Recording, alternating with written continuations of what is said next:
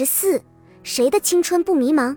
一破旧的压出嘎嘎声响的公交车在飘着渐粒小雨的街上穿行而过，十字路口的红绿灯散发着高傲的气焰。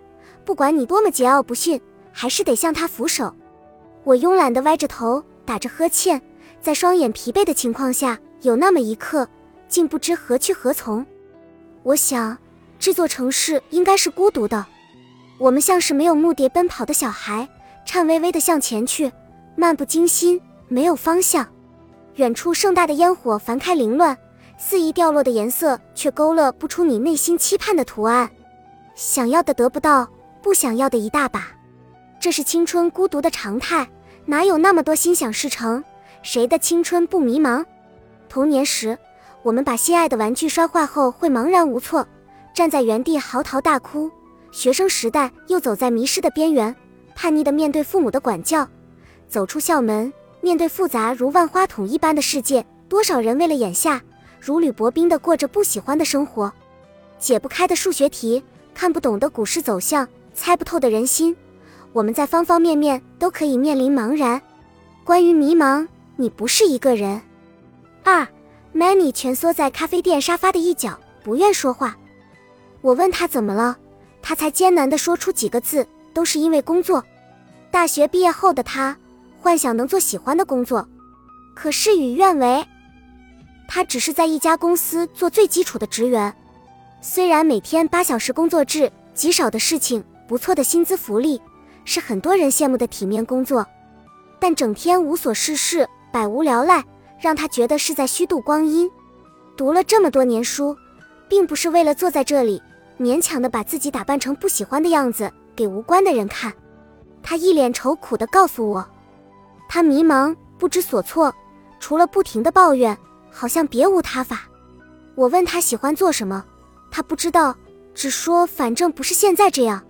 造成迷茫的原因有很多种，自己不知道内心想要的，所以感到迷茫。父母让你过着你不想过的生活，你因为抵触而消极应对，从而生出茫然和失落感。有千百种迷茫的理由。就有千百种迷茫的生活，我们在不愿驱逐迷茫的同时，又在寻找不那么迷茫的样子。而人也总是在绝对安全的时候，才会绝对的勇敢。这话一点不假。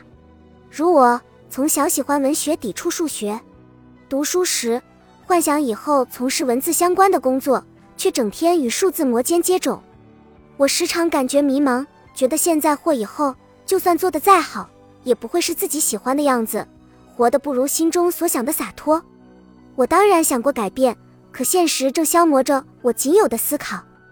我想，在不久的将来，我可能会更迷茫，甚至会变得食不知味。人就是这样矛盾，明明心里那么多美好的设想，却总是告诉自己不要想，极力的逃避。当青春没有了冲动，剩下的都将是迷茫。三，可是。迷茫并非一无是处，从某种程度上说，迷茫表示你还有知觉，还会为了自己的人生绞尽脑汁。倘若那幻想里的阳光真实的洒在身上，你却只顾避让，走在阴凉的树下时，失去的也将是面对美好的勇气，留在手心的也都会是无尽的叹息。父母总会告诉我们，找一个稳定体面的工作，别想那么多，好好的生活。他们总会告诉你。谁家的孩子多么出息，工作没几年已经月入七八千了。我们总会在心里犟嘴，他们的七八千也许是他们的终点，而我的七八千只是我的起点。可我们不愿也不敢说出来，不仅是没那勇气，也是怕别人月入八万的时候，我还是月光族，被啪啪打脸。于是我们向生活妥协，听父母的话，成为他们期待的样子。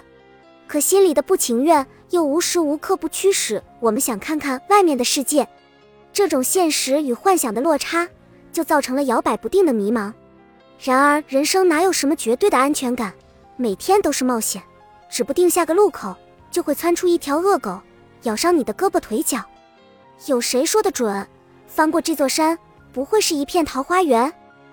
迷茫的不是青春，而是自己的态度。生活就像面纱。他会在你做出选择的时候为你一一揭开，那些一直困扰你、让你茫然的事，就在你决意踏出的时候便不再是困扰。你我总会遇到迷茫的时候，繁无而悠长的岁月里，我们要做的不是逃避迷茫，浑噩度日，或许直面这份低迷，从中汲取前进的勇气，才是让青春不再迷茫的正确方式。